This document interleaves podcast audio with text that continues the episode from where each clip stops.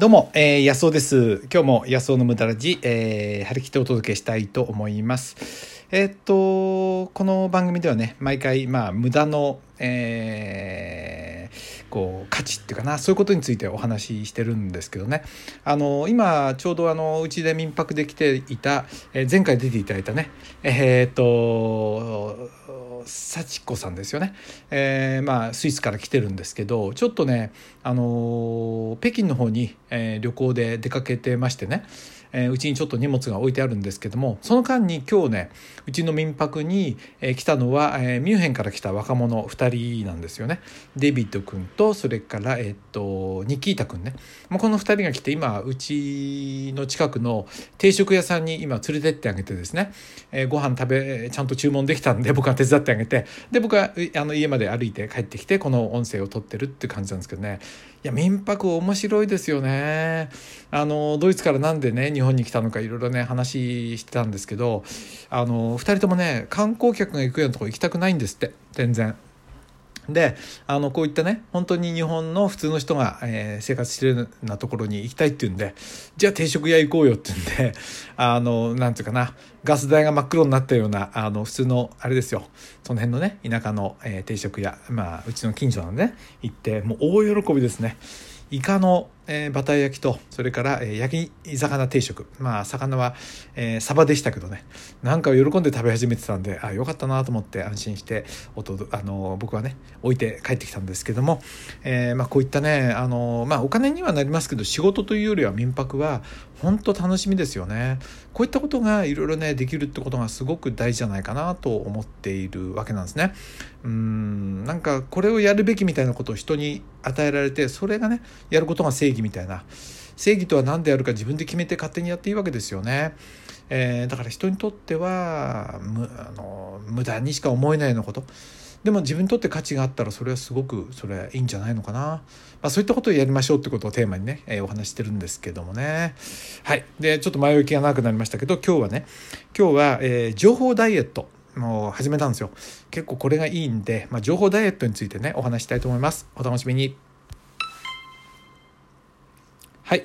えーね、情報ダイエットってどういうことかっていうとあのどうでもいい情報を遮断しようっていうことですね、まあ、ニュースとかそういったね、えー、ものを遮断しましょうっていうことなんですけど最近読んでる本で週4時間だけ働くっていうね、えー週4時間だけ働く。ティモシー・フェリスっていうね人が、えー、書いた本でですねこの人アメリカの人かな？ティモシー・フェリスフェリスが書いた本でね、えー、世界35カ国1000万部以上売れたっていうねすごい人気の本なんですよね。で本当にこの人は週4時間っていうのをねの仕事時間ということをあのお勤めでね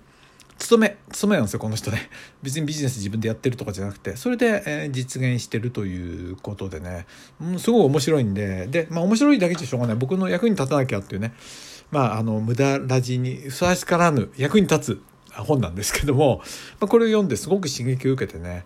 そうだ僕もねその別にお勤めしているわけじゃなくて自営業でやってる割にはもうすごいいろいろ忙しいんですよやることが多くてね。これじゃいけないなと思ってたとこなんです。もっと家族との時間とかうちの奥さんとの時間とかねそういうものを優先してできるようにしなきゃいけないなと思って。でこの本を読んでねまず始めたことが情報ダイエットなんですよね。でねつい起き抜けにヤフーのニュース見ちゃったりね。で朝ごはん食べるという時に NHK のそのニュース聞いちゃったりなんかするのをねもうやめようと思ってどれだけこういうことにね時間使ってんのかなと思ったんですよね。もしかしてすごくねこの時間だけじゃなくて頭を奪われてるっていうかな。もっとクリアにして本当に自分の人生でやるべきことができなくなってんじゃないかなと思って。でねここ3日ばかりもうねそういうものを遮断してるんです。まずニュースをついつけそうになるけどちょっとつけても消すというふうにしてね。でヤフーニュースとか見ちゃいそうになるんでネットニュース見ちゃいそうになるんでこれも止めて。見てねでねちゃんとそういうの見るのっていうのは1週間に1回ぐらいでいいんじゃないでしょうかね。あねアメリカと中国との対米あの対中米、ね、対米摩擦っていうのかな、まあ、中国から見たらあアメリカから見たら対中摩擦ですよね。だとかそれから欧州のそのなんていうかなあのイギリスの離脱のことだとかね週に1回ぐらいちょっとあの今週のニュースみたいな感じで振り返ればねもう十分じゃないかなと思ってあのどうでもいい事件だとかねなんかいろいろ起こってるけどほとんどあなたの人生には僕の人生には関係ないですよね。で意外とそういうことで頭を使ってでいるよりはすっかり空っぽにしてあの自分のね、やるべきこと本当にしたいことって何かなっていうね考える時間を5分でも10分でも取る。その時間を節約してね。その方がよっぽどいいなと思って実際にね見ないように始めたんですよ。そしたら快適ですよね。なんかねあとっくにしてればよかったっていう感じ。なんか自分で考えるっていうことができるよりできるようになった感じがします。でさらに僕はその情報ダイエットに加えてねパーキンソンの法則っていうのをこれ僕のコミュニティの人にもちょっと話したんですけどもパーキンソンの法則。パーキンソンの法則って何かっていうと、えー、人が時間が与えられてれば長ける与えられれば与えるほど無駄なことをやってしまうっていうことなんですよね。逆に時間が制限されると本当に肝心なことを要領よくやるということで。僕ねあの仕事やんなきゃいけないことっていうのは午前中に12時で全部もう締め切りにしちゃおうと思って。で今日やろうと思ってることはね今日のお昼の12時までっていうふうに決めてで午後は全然関係ないことやるその予定してないことや、えー、あるいはちょっと無駄なことをやるっていうふうにしたらねなんかこの3日間すごく快適でなんかね自分がすごくいい人生を歩めてるより歩めてるなって感じなんですよね。なんてね是非もしねそういうのがいいなと思ったらなんかバタバタしてません？でなんだか知らないうちに一日が終わってしまってっていう人にとってねちょっと見直そうって思っている？あるいはもっと効率よくなんか集中してね仕事がしたいと思ったら肝心なことはもうお昼までに終わりにしちゃうとかね。そしてニュースとかを見ない。ね。なんかねニュース見ないと置いてからそうなんて思うかもしれないけどもう十分ですよ。1週間にいっぺんでもね、えチェックすれば。大体その肝心なことは。それで本当に必要なことはあなたの仕事に関するニュースだったら自分で検索したらいいですよね。ニュースを見るんじゃなくてね。まあそういうふうに思った次第です。僕ねこれ本当やってみてよかったなと思うんでこれからもねちょっともっとこれもっと続けるしもっと何かね削れるもんがないかなっていうふうにね。要は人生ね何をやるかも大事だけど何をやらないかってこともね大事な気がするんですよね。昨日僕ねあの友達のあのが長年やってきたお店があってね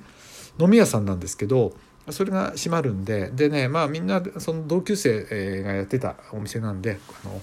えー、子供の頃のね同級生がやってたなんでみんな行ったんですよね。で僕はもう先週ね家族とそこになんとかな一応こうなんとかな自分のけじめをつけにですね本当ありがとうねってことで行ってきたんでまた行こうと思ってもでもね僕やりたいことあるんですよね。だからそこであの行くことをやめましてね。まあ、あの何人かの方が、えー、ぜひね安尾さんも来てよっていうことで、ね、言ってくれて嬉しいんですけどでもね僕はね人生でね全部はできないんですよ。だからやっぱりねやらないことを決めるってすごい大事な気がしてね。でそれによってやっとね無駄ができるっていうかな。このやってみたかった無駄っていうかな。そういうことをやってった時に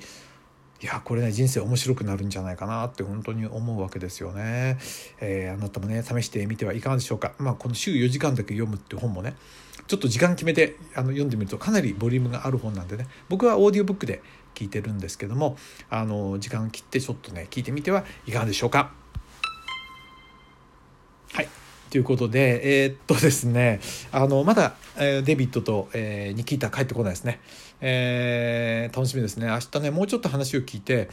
彼らは面白いですよ。あの、デビッドはね、親が、えっ、と、どこだっけな、あの、どこだっけ、あのね、他の国から来た人なんですよ。あの、セルビアかだったかな、なんかあの辺から来てる人なんですよね。えー、ユーゴスラビアとかあの辺あユーゴスラビアっつったかな？ユーゴスラビアっつってたんだ。そこから来た人で。だから親のユーゴスラビア語は分かるけど喋れないって言ってましたね。それからあとねえっとニキータ君はあれですねあのあそこえー、っとウクライナですね。だからロシア語を話せるって言ってました。親がウクライナ人でウクライナはロシア語を話してるらしいんでね、えー、ロシア語喋れるって言ってましたけどね。あの2人とも英語うまいですよ。だからねやっぱりね英語はこれあのこの「無駄ラジ」聞いてて、えー、若い人はね英語だけはねものにしとくとどこ行っても英語は使えますからね。で翻訳の機械よねいいもんできてますけどやっぱりね生で話す楽しさっていうかなこれはなかなか変えられないんじゃないかな。僕はね高校3年間のうちに英語は喋れるようになっちゃおうって時間決めちゃったんですね。それで適当にあの人にね電車でも話しかけるようにして必ず電車で見かけたら必ず話すと、え逃げ場をないように自分をしといてね話しておいたんであれもね慣れですよね。正確な英語を話すというよりはまず慣れる。なんでね若い人もあるいは心が若い人もね是非英語はやってみてはいかがでしょうか。ということで今日はねあの情報ダイエットやってみてとても良かったんで是非ねちょっと忙しいななんていう人はねやってみてはいかがでしょうか。なんかなんだか分かんないうちに一日が終わっちゃうなっていう人はちょっと取り入れてみてはいかがでしょうかというお話でした。どうも、えー、最後まで聞いていただいてありがとうございましたどうも。